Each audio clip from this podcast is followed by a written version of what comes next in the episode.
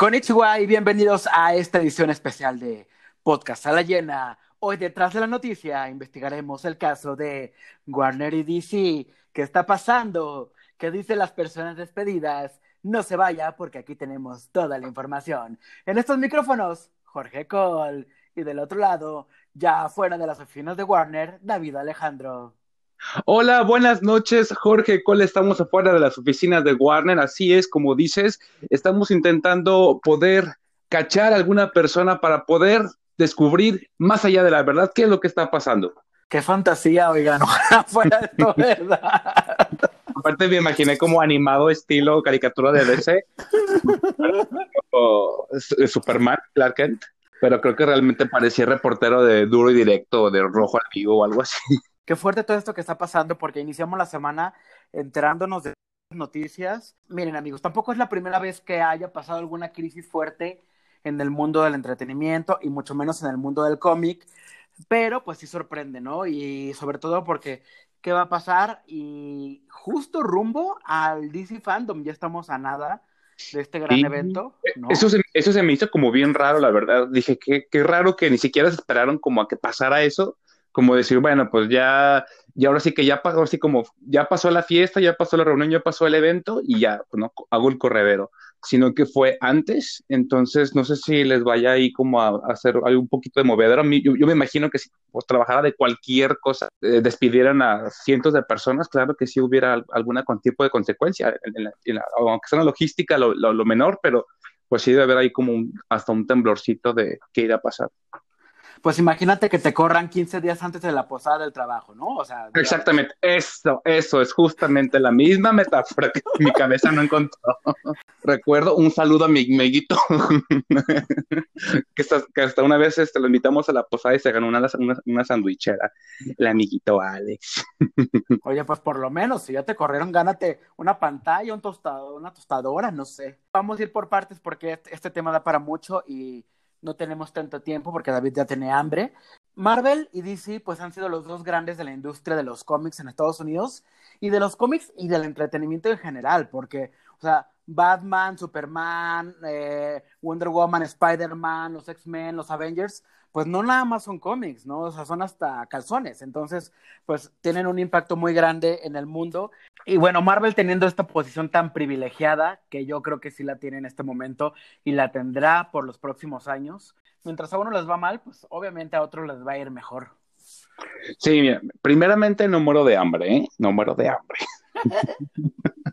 y bueno, ustedes lo saben, pero Colo dice porque eh, publiqué unas fotos de unos, unas papitas sabor chile relleno y otras sabor carnitas, y por eso es que me está bufando, que creo que aquí tengo las dos papas mientras estoy comiendo, estoy grabando, pero no, me resistí a no comprarlas. Pero bueno, de la postura de Marvel fuera de las papitas con esos exóticos sabores, eh, pues yo creo que es la posición como más cómoda, como dice, yo creo que simplemente como cuando dice, no, pues ya nomás eh, hay que empezar un negocio y que el negocio así se dé por sí solo, creo que es ahorita la postura en la que está.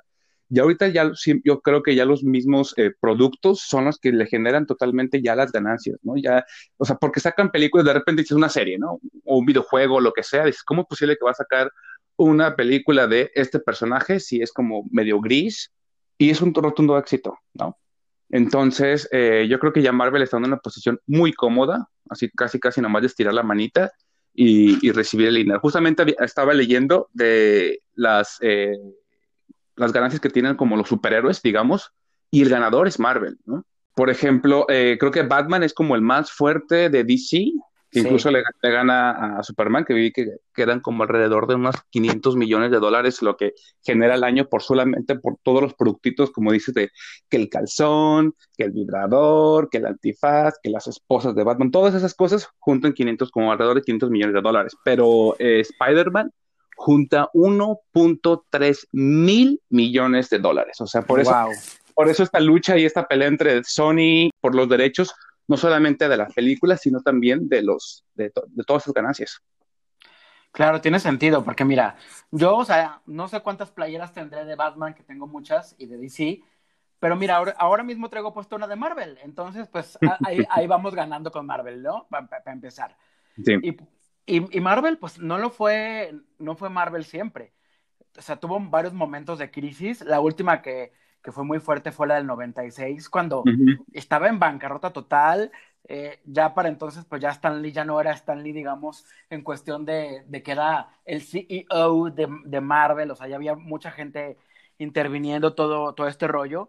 Y pues yo creo que eventualmente, hasta que en la última década, pues Disney decidió comprarlo, pues yo creo que ya podía Marvel estar flotando ahora sí como en sus ganancias, cuando, antes los cómics per se no lo hacían llegar a ese punto, ¿no? O quizás la mercadotecnia que en ese entonces no era tanta como la estamos viviendo ahora mismo. Sí, por ejemplo, tú acuérdate de películas, no sé, como tipo X-Men, Daredevil, este, Ghost Rider, ¿no? Es decir, como las viejitas, ¿no? Electra. Electra, pobrecilla. Hasta ya, hasta la muchachita esta ni siquiera se acuerda que la hizo.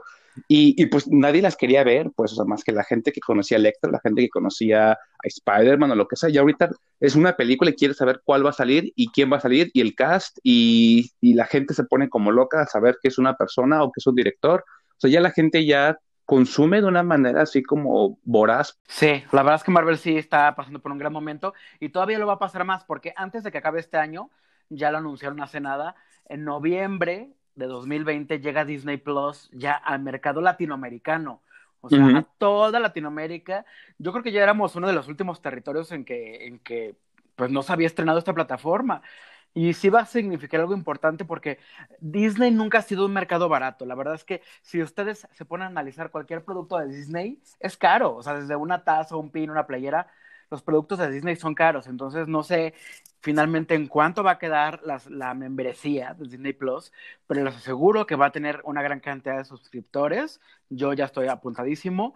Y pues, ¿qué viene, qué, qué viene con esta plataforma? Pues viene Marvel, o sea, viene, claro, viene Star Wars, viene National Geographic, viene Fox, o sea, Marvel ya va a tener, digamos, ahí su apartado especial y lo vas a ver sí o sí. Sí, yo, yo, me acuerdo cuando lo compró, que platicaba con, con, amiguitos y compañeritos, y era como de, pues, ¿qué opinas? Y muchos era como de, güey, pues qué gacho que se vendió, que tal cual como una pinche no sé qué, ¿no? Y que, pero ya luego también era como esta onda de, pero pues sí, pero por fin voy a poder ver como todos esos sueños de ver una película real y con producción y con dinero y con actores y con animación y con 3D y la fregada como sin, sin problema alguno, ¿no? Y creo que eso fue lo que nos dio Disney Disney nos dio como esa oportunidad de tener como 20 películas con una muy buen estándar de, producción, que hizo que pues muchos sueños se, se, volvieran realidad, ¿no? Y también, por ejemplo, la parte de mercadotecnia, no sé, de los parques, ¿no?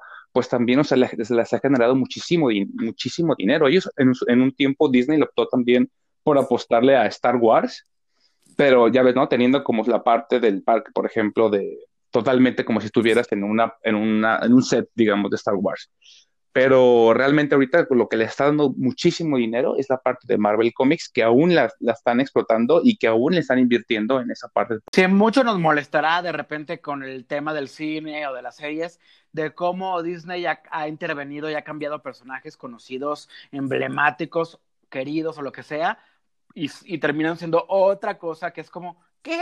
No, o sea, si nos ha dejado indignados o de repente sorprendidos con sus decisiones, pero yo creo que al final el beneficio sí ha sido mayor, como ya lo mencionas. Ya tenemos esta plataforma a final de año y vienen las series ya que son originales para la plataforma, que ya en algún momento hablaremos de ellas, pero vienen esas series originales de Marvel para la plataforma. Vienen más películas que también es algo de lo que dijiste es cierto, son películas de muchos personajes que no son personajes insignia de la editorial y que vamos a ver qué pasa con ellos porque ya habíamos hablado también en otro programa que ahorita no tienen una carta fuerte, ¿no? O sea, ya, ya se quedaron sin los Avengers, tienen al, Spider-Man prestado, viene otra película de Thor, viene otra película de la Capitana Marvel, pero necesitan volver a construir otro equipo de superhéroes para que vuelva a ser otro boom, ¿no? Porque yo creo que Shang-Chi y los Eternos sí que padre, pero sinceramente no van a ser así tan taquilleros como lo ha sido quizás una película como Avengers era Ultron, por decir un ejemplo, ¿no? Sí, sí, sí. Ahorita yo creo que la parte de streaming les va a ayudar mucho este, para posicionar también como parte de ese universo. Ya ves que hay tres series que van a empezar, que como dices, que ya luego hablaremos de un, un poquito más profundo conforme también vayan soltando más información de, de ellos. pero también vienen como otras que van a, venir después, ¿no? Eh, la, la, plataforma aquí en Estados Unidos pues es muy triunfante, ¿no? porque tiene su división de Marvel, tiene su división de Star Wars y tiene su división de películas, y, y, el público al que llegan, que es público, pues digamos de nuestra edad, ¿no? Gente alrededor, no sé, entre 25 a 40 años, por decir, pues claro que les encanta porque es, gente que a lo mejor ya tiene hijos, pero que crecieron viendo estas películas, o eh, gente que no tiene hijos, que son, digamos, chavos, aunque ya no sean chavos, ¿no? Pero que le invierten a comprarse, como dices tú, la playeta de Spider-Man, el Funko de Pikachu, este, que van al cine, o sea, que pueden gastar e invertir en ellos. Entonces, la plataforma es un éxito. Yo creo que en ese, en ese aspecto, Disney, por ejemplo, Disney, perdón, Marvel Comics le gana a, a, DC, ¿no? Porque la, plataforma que en su momento sacó DC, pues no triunfó, que ya lo haremos a lo mejor un poquito más adelante, pero pues ahí en el streaming yo creo que Marvel ahí le llevó también a delantera. Entonces, en, en resumen, digamos que Marvel ahorita goza de pues digamos de mucha salud, si fuera una persona, si era una persona con salud, una persona feliz, eh, con, con, buen billete en la cartera, con muchas tarjetas de crédito, eh, con una familia grande y que, y que en el futuro se ve invirtiéndole a propiedades y ganando más dinero, ¿no? Podríamos decirlo así. Como una Scarlett Johansson, así como que la imaginas, es una Scarlett Johansson bonita que se va de shopping así a Pasadena, a Malibú y se va a comprar sus cositas y le dejan entrar así a primera instancia. DC y Julia Roberts que le escupen. claro, ahora vamos entonces con, el otro lado. O sea, siempre ha sido una competencia, ¿no? Marvel DC. algunos siempre ha estado más arriba de otro y demás. Yo creo que hubo un momento en que DC de verdad estaba en un momento súper fuerte eh, en cuanto a todo, en cuanto a historias de cómics. Tenía, las mejores historias que de repente ya Marvel empezó a cancelar títulos, que no, algunos no gustaban, y DC tenía historias que, que obviamente les iba muy bien en cuestión de ventas, en cuestión de, la crítica, eh, o sea, en cuestión de, gente que trabajaba ahí, dibujantes y escritores, tenían a los mejores. Y yo creo que todavía tienen a, muchísima gente muy valiosa. ¿Qué está pasando? Pues que ahorita se está culpando mucho a Warner, pero hay alguien más arriba de Warner que está tomando las decisiones y es ATT. Afortunadamente. Pensé que era Porky. No, afortunadamente no tengo AT&T porque ya me estuvieran ahorita bloqueando la línea de que, de que estoy hablando quizás un poco mal de ellos. Oh, yo sí tengo AT&T. Ay, espero que no nos estén espiando en este momento. Bueno, la verdad es que, o sea, no es que tengamos algo en contra de AT&T, pero AT&T es dueña de Warner. Warner es dueña de DC, entonces, pues AT&T fue realmente quien decidió hacer una reestructuración de Warner Media y esto provocó despidos masivos de un 30% de la nómina de DC Comics y esto va a afectar un montón de cosas que de ahorita mismo vamos a hablar, pero es muy fuerte. Pero, ¿qué pasa con lo que se le está criticando mucho a ATT, que he leído en comentarios de los mismos usuarios que los están atacando, que se están, este, digamos, aprovechando de la marca para querer exterminarla poco a poco porque ya no consideran a la división de cómics rentable y que quieren pues seguir con otras divisiones que no sea esta específicamente, ¿no? Porque a ellos qué les interesa, pues les interesa ganar más dinero, les interesa el negocio. Pues miren amigos, la verdad es que esto va a sonar un poco frío, pero al final de cuentas, todos, ¿qué nos importa antes de cualquier otra cosa el dinero? Sinceramente, o sea, eh, yo, yo entiendo que esto es arte y muchos trabajan por el amor al arte y, a nosotros nos gusta porque, pues, al final sí son cómics lo que sea, pero es un tipo de arte, ¿no? Y, no, y, nos, y nos llenan algún nivel, pero al final es un negocio, entonces un negocio, el negocio que no deja quiebra o, o si tú tienes un empleado que, que, es bien huevón, pues lo despides. Entonces, este no es el caso, pero es un poco para hablar de que al final se trata de todo de negocios. Entonces, ATT decidió eh, hacer estos, estos cortes, un tercio de empleos de la editorial, de Warner y de HBO, eh, están sumando como alrededor de 800 personas o más.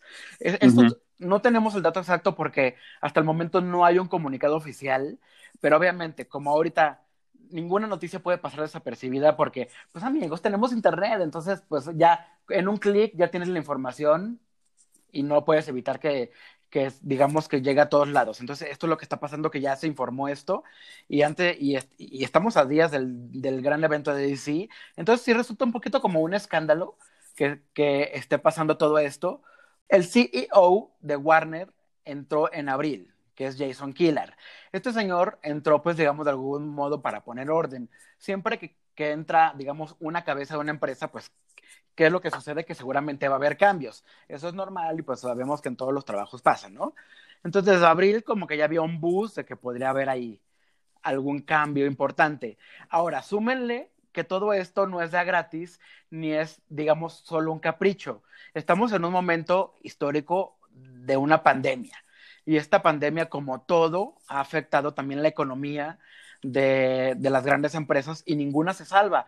O sea, Warner no se ha salvado de la, de la pandemia, de que han bajado en, en un nivel importante, digamos, sus ganancias. Y de los cómics, pues ni hablamos, porque obviamente con tiendas cerradas y, y, con la con pausa en muchas de sus producciones, pues pierden dinero y pierden no cinco dólares, pierden millones de dólares. Entonces, sí. aunque, aunque, las cosas se reactiven ahora y estén caminando, pues ya las pérdidas, pues ya fueron inevitables, ¿no, David? Sí, te iba a decir que, por ejemplo, la, la, la, metáfora es gatísima, ¿no? Pero, o sea, ¿qué pasó, por ejemplo, con Televisa, con TV Azteca, con Telemundo, ¿no? Pues también hubo un, des, un despido de gente así descomunal por, por toda la reestructuración de, de este tipo de, de, de, negocios donde llega algo nuevo, no tienes que competir, tienes que avanzar, tienes que transformarte en ciertas cosas. Entonces, pues también le tocó a, en este caso a DC, ¿no? También en su momento, digo, no hay que ser un poquito, eh, como digamos, fatalista. También cuando Disney se quedó con Marvel, también supongo que también pasó algo muy similar, ¿no? Cuando Disney adquirió Fox, también hubo un, un, un, corredero de gente así horrible, pues, ¿no? Muchísima gente de Fox se quedó sin trabajo. No sé, siento que eh, así como como con Marvel es como el, el, niño bueno, ¿no? O sea, aunque hagan las mismas cosas DC, siempre va a ser como la sombra, al menos en estos momentos, este, de, de, de todo lo que pasa. Entonces, sí creo que es, es, horrible, pues, que la gente se quede sin trabajo, pero pues, también obedece como una reestructuración del negocio, porque también seamos francos, el DC no estaba funcionando, o de menos no está funcionando con las estrategias que están haciendo. Entonces, bueno, digamos que si va a ser para algo mejor, pues adelante, ¿no? Pero hay que también ser francos, no está funcionando también la empresa a, a, acorde como al menos a, a, como digamos al nivel de Marvel, ¿no? Que es su hermanito, digamos, ahorita mayor. Sí, pues por algo obviamente está pasando esto, no, no es de gratis, les digo, es un negocio y tiene que pasar. Entonces, ¿qué pasó? Bueno, sale Bob Harras como editor en jefe, que también este hombre pues tenía la vida trabajando ahí, y, uh -huh. en, y entran dos chicas que se me hace muy particular, que es Marie Javins y Michelle Wells, que ellas ya trabajaban en DC, pero trabajaban un poco más enfocadas a todos los títulos juveniles o infantiles. Entonces, ellas van a entrar ahora como editoras en jefe. A mí me parece eh, bueno porque creo que de, la empresa de los cómics siempre ha sido como una empresa más de hombres, ¿no? Por decirlo. Sí.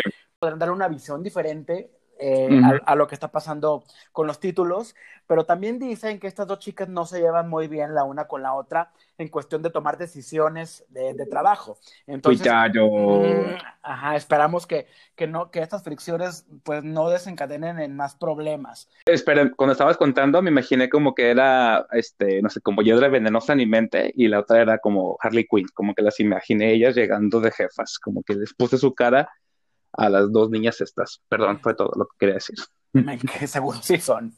Bueno, Jim Lee, que es el jefe creativo, se queda como jefe creativo, pero yo creo que la, el peso y la presión que debe tener ahora mismo en sus hombros debe ser mm. tremendo. ¿Cuáles van a ser las consecuencias directas de todos estos cambios? Sobre todo en la división de cómics, siendo muy específicos. Mm -hmm. si, si, se va la, si se va el 30% de, de, tu plantilla, digamos, de dibujantes, escritores, eh, produ productores, bla, bla, bla pues ¿qué pasa? Que pues tienes menos gente para trabajar. Esto y más también, chamba. Y más trabajo. Lo más seguro es que van a reducir su publicación de títulos mensuales. Así que, uh -huh. pues ahora sí que, como todo, van a empezar a rodar cabezas con los títulos menos triunfantes. O sea, según... que, también, que también por un lado está bien, ¿eh? Porque eh, no voy a comprar cómics, güey, también ya es como de ya, güey. O sea, por ejemplo, simplemente yo me he dado cuenta con dos títulos que son muy, muy los más populares de una empresa y de otra, que son Batman y Spider-Man. Uh -huh. Hay como, no sé, por decir, como 15 líneas del tiempo, títulos y demás que dices, güey, ¿cómo es? O sea, ¿para qué tantas historias? Cuando quieres realmente ver una por el dibujo, otra es la historia, otra ya no sabes si es como la línea, digamos, normal que sigue, y lo mismo es con uno y con otro. Entonces creo que ya en ambas, porque eh, yo creo que es un problema que tienen las dos distribuidoras en cuanto a cómics, las, se le están perdiendo. Y ojo, yo creo que sí es como un, un foco de alerta, porque cuando tuvieron su crisis DC y Marvel en el 89 y en el 96, más o menos, era por eso, porque había demasiados títulos, había demasiados títulos y había demasiada cantidad de libros. Entonces, uh, también es, es, un mundo capitalista lleno de odio, de dinero y demás. Entonces, también recuerden que si hay más cantidad de eso, las, las, digamos que las colecciones pierden valor, porque entonces la revista que tú, que tú piensas que es única, porque es el número 7, donde sale no sé quién mono, contra no sé qué mona, no va a tener un valor como así, el que tú piensas que va a tener, porque hay como, no sé, hay un tiraje gigantesco de cómics y si vas a una tienda dentro de 5, 10 meses o dos años, ahí va a estar todavía, va a costar lo mismo, porque nadie lo adquirió porque son demasiados títulos. Entonces me supongo que también pudiera ir como por el lado de decir, vamos a dar como, como dicen tal cual, menos a veces es más. Así que, pues espero que vaya como por ahí. Yo me acuerdo que en algún momento de la vida hubo siete títulos de Spider-Man publicándose al mismo tiempo. Así de que Peter Parker es, eh, Spider-Man, The Amazing Spider-Man, otro que era solo Spider-Man. Luego estaba ahorita te lo juro que, no. te lo juro que debe haber 10, así fácilmente debe haber 10.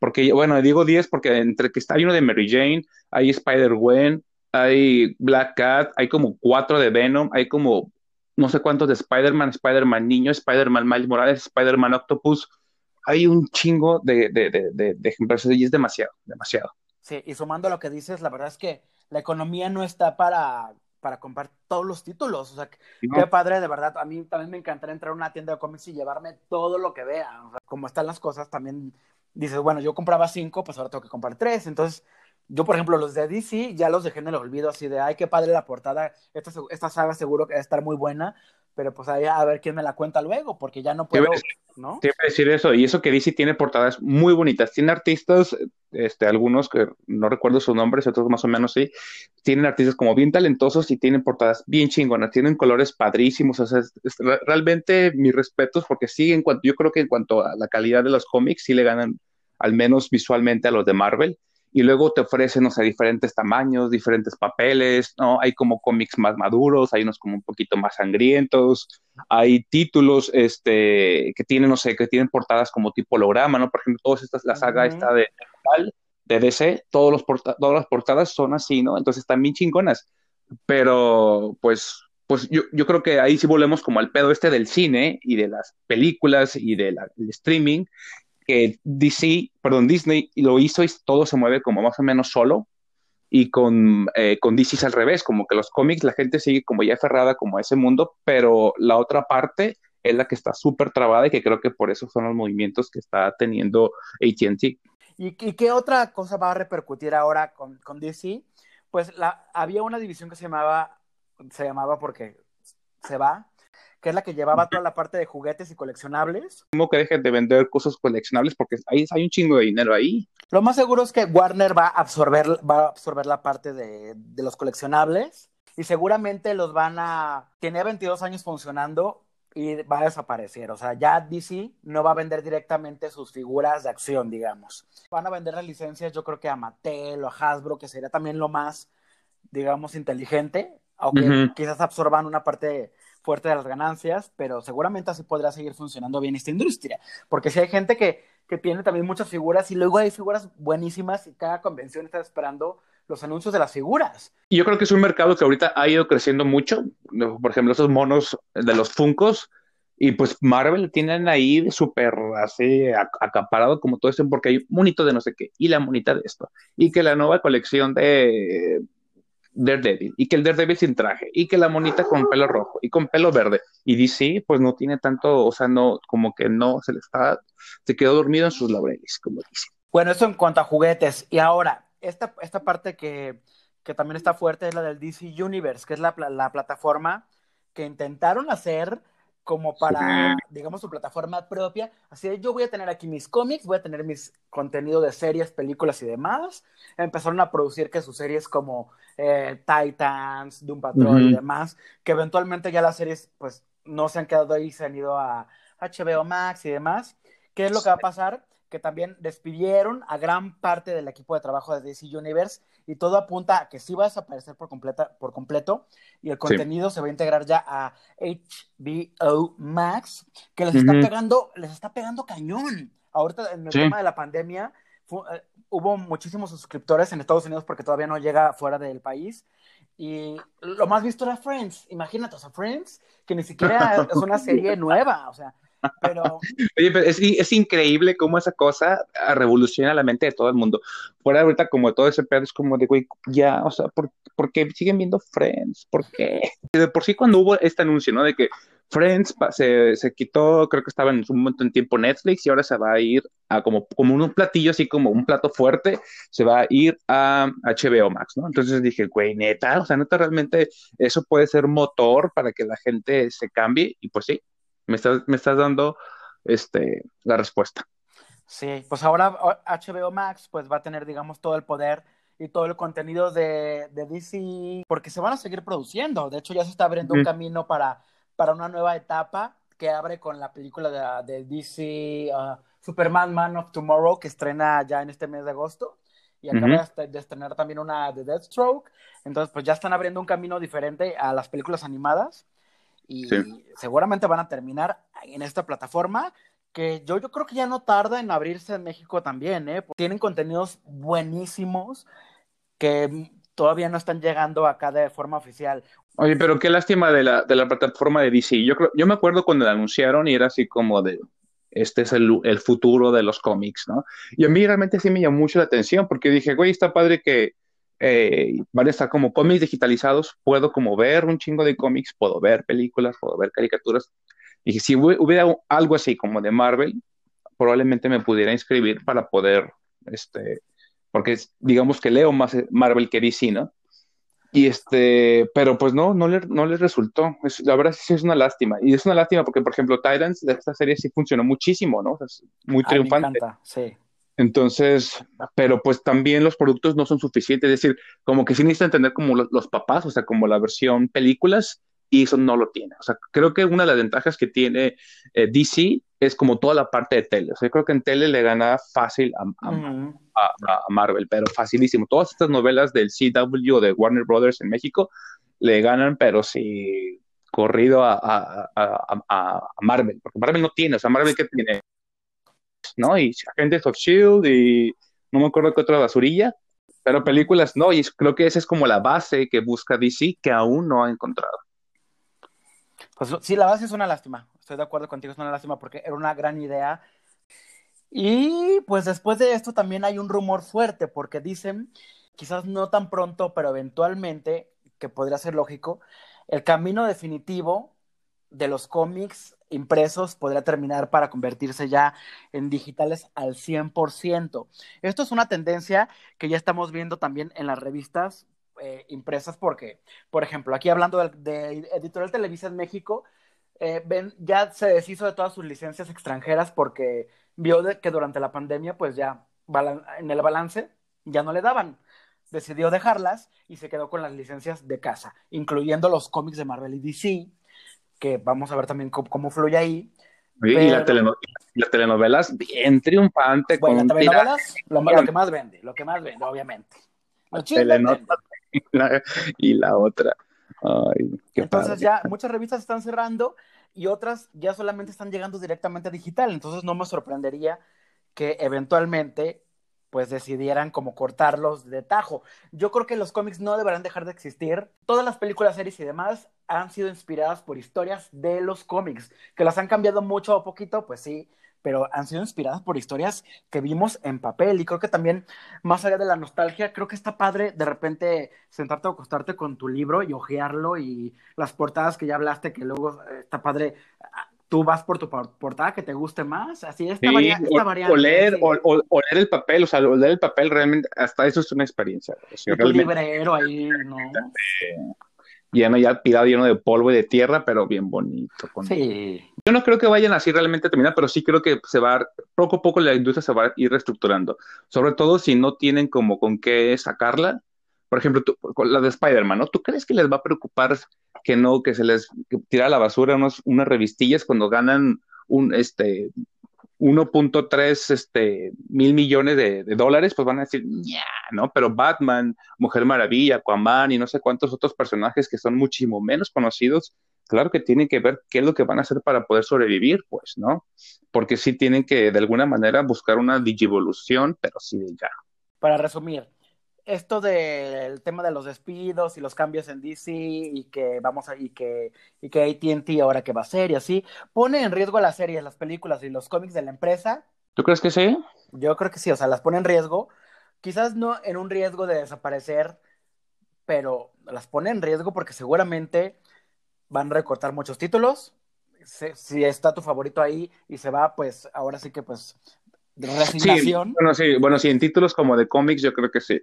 Yo creo que sí, pero, sobre todo van a ser como los, los títulos pues más piteros o que algunos, pues, desafortunadamente también algunos que son como propuestas nuevas, pues que también van a tener que ser ahí cortaditos y algunas, esas son las que más pesan, pues, ¿no? Y en cuanto al cine y las series, pues seguramente no las van a dejar de producir tampoco porque yo creo que va a haber películas de Batman hasta, hasta el fin de los tiempos, pero yo creo que también van a cuidar más eh, muchos detalles. Por mucho que las críticas sean malas, son taquilleras, todas son taquilleras, o sea, no hay, no hay ninguna que digas, ay, qué horrible película de Justice League y no ganó ni un peso, ¿no? Todas han ganado increíble, increíblemente en cuestión de taquilla, pero yo creo que pues, sí podría haber una reducción, por lo pronto ya sabemos que todas están retrasadas, ¿no? Pero yo creo que sí va a haber algunos cambios en cuanto a historias, en cuanto a equipos creativos, o sea, va a seguir habiendo muchos movimientos, esperemos que para bien, y no nada más en cuestión de, de, taquilla, porque al final sí queremos ver buenas historias, o sea, es lo que más nos va a mover y, quizás, imagínate que de, que de repente ya llegas un momento en que te hartes de las historias horrendas y decides, bueno, ya pasó. a ti te ha pasado luego, ¿no? Y que dices, yo, ya no voy a ver una película más de Marvel porque guácala, o sea, ¿a ti te ha pasado? O sea, que, esto pueda pasar más masivamente o que crezca más, pues será muy triste porque ya... Yo, yo creo que estamos a dos, ¿eh? Yo creo que estamos como a dos de llegar a ese punto yo estoy casi, casi, mi teoría es que como si Marvel no genera ahí algo, pero seguramente con tipo con cuatro fantásticos sí se van a salir a flote. Entonces no creo que vaya a haber mucho pedo. Pero yo creo que podríamos estar a dos de, de, ese punto. Yo ya tengo ahí mi teoría así súper ñoña de lo que es lo que pudiera pasar como con Marvel. Pero con DC, este, sí creo que ese es el problema, pues que como ellos mismos ni siquiera tienen una dirección, entonces están experimentando como es con un equipo creativo, con un director, con otro, no gustó, tráete el de acá, tráete el de por acá. Y eso que DC tiene realmente estrellas en, sus películas. Si te pones a ver las películas de Marvel, eran actores o son actores o actrices que pocos han sido como reconocidos desde un inicio, ¿no? No sé, puedo pensar, no sé, en Scarlett Johansson. Los de Guardianes de la Galaxia se hicieron como súper famosos, pero por las películas, ¿no? Thor, igual, igual, eh, lo mismo con Spider-Man, Robert Downey Jr. era como un gran actor, pero tuvo como este segundo aire gracias a Marvel. Y con DC pasa lo contrario, tienen a, figuras muchísimo más conocidas, o sea, tienen a Jason Momoa que les encanta a, a, muchísima gente de Estados Unidos, tienen a La Roca que quieren que sea su presidente, o sea, imagínate tú que no tienen un, este, actores eh, padrísimos, ¿no? Tienen al señor este William Levy gringo, ¿cómo se llama? Henry Cavill. Cavill, o sea, tienen tienen actores y actrices de gran peso, pero las historias son las que no triunfan, pues, desafortunadamente. ¿Qué queremos? Pues mejores historias. Qué lástima que, que hubo este correrado de gente, porque 800 personas, pues, güey, son muchísimas. Está, está muy fuerte, la verdad.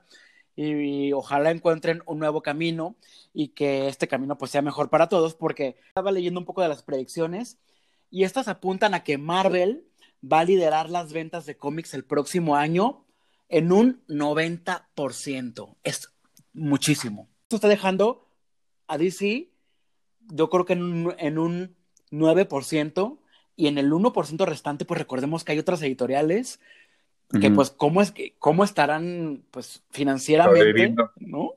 Ya, ya veremos. Ahora sí que podré ser su corresponsal poco a poco de qué es lo que está pasando con los títulos de DC. Digo, no va a ser algo inmediato, pero sí iré viendo cómo, cómo los títulos se van, ¿no? Diezmando o cómo, o cómo va como evolucionando como toda esa parte. Imagínate, si deja a DC en un punto como ese, pues lo va a dejar casi casi en la pobreza y con cuatro cómics, o sea, dentro de, lo que pueda de cada uno, si sigue apoyando sus cómics y demás, pues creo que tendremos más títulos para, para el futuro. Y si no te gustan porque algo ya te harta, pues no los apoyes. Entonces, no, pues creo que creo que también es válido decir, decir, no, yo ya no voy a comprar porque no tengo dinero, porque no me gusta o por la razón que tú quieras. Sí, y no seamos como solamente haters, no sé, como solamente odio Marvel porque me gusta DC o solo odio DC porque me gusta Marvel. Hay historias padrísimas en cualquiera de las dos compañías. Para ese no sé, el éxito rotundo que tuvo, por ejemplo, Joker, la película.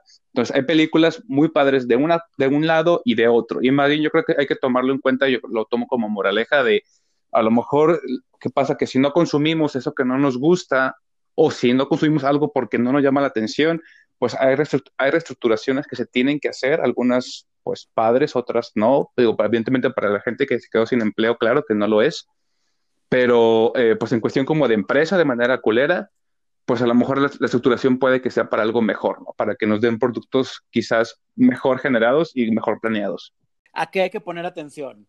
Uno, pues a los comunicados oficiales que salgan de, de Warner y de DC, porque todo esto que les decimos es por información que nos ha llegado, que es información pues real, no la estamos inventando, pero vamos a ver cómo lo maneja la empresa en cuestión relaciones públicas para informarlo al mundo, ¿no?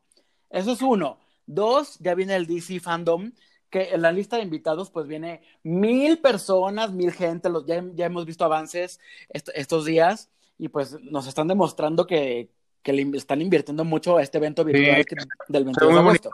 Es muy bonito. Vamos a ver qué pasa este 22 de, de, agosto, porque va a haber un, mil anuncios, entonces DC no está muerta, o sea, definitivamente no, porque vienen muchos anuncios en puerta. Y a diferencia de lo que pasó con la Comic Con, DC sí quiere poner, o sea, sí quiere mostrarte escenas, sí quiere mostrarte trailers, sí quiere mostrarte títulos, ¿no? Sí quiere darte muchas pistas de lo que va a pasar, entonces, sí, DC no está, no, no, no lo demos por muertos, no lo demos porque, ah, pues ya, güey, al 10%, pues ya vale verga el siguiente año, no. Yo creo que viene con todo, viene con todo. Y ya por último, pues poner atención ahora sí que a los, a los mercados locales, cómo van funcionando en cuestión de cómics, porque pues si a ti te gustan los cómics, pues invita a tus amigos para que también los, los compren, porque si no hay venta, pues se van. Entonces tú allá tienes eh, la tarea de ir a las tiendas allá en California y ver cómo va funcionando esto, cómo van y si, si van los remates de DC Comics, pues también cómprame alguno. Tú tienes la tarea de salir de, ese grupo de Facebook que dice cómics en digitales. sí, y acá a ver cómo evolucionan las cosas. Por lo pronto, pues Televisa sigue con, con la licencia de DC y de Marvel, sigue produciendo aparentemente bien. Así nos despedimos con estas noticias, chismes y cambios que están pasando en la industria que también pues obedecen a una pandemia, pues obviamente la crisis en todos los ámbitos y ha pegado, pues ha pegado los cómics también, o sea, nadie, nadie se salvó. Esperemos que el escenario sea más positivo para el siguiente programa y pues nos despedimos invitándolos a que nos sigan en Sala MX porque vienen muchas sorpresas y ahí estamos obviamente informándolos de todo lo que está pasando. Yo soy Jorge Cole desde México y allá en LA me despido de David, my friend. Bye. David Alejandro se despide del otro lado del estudio.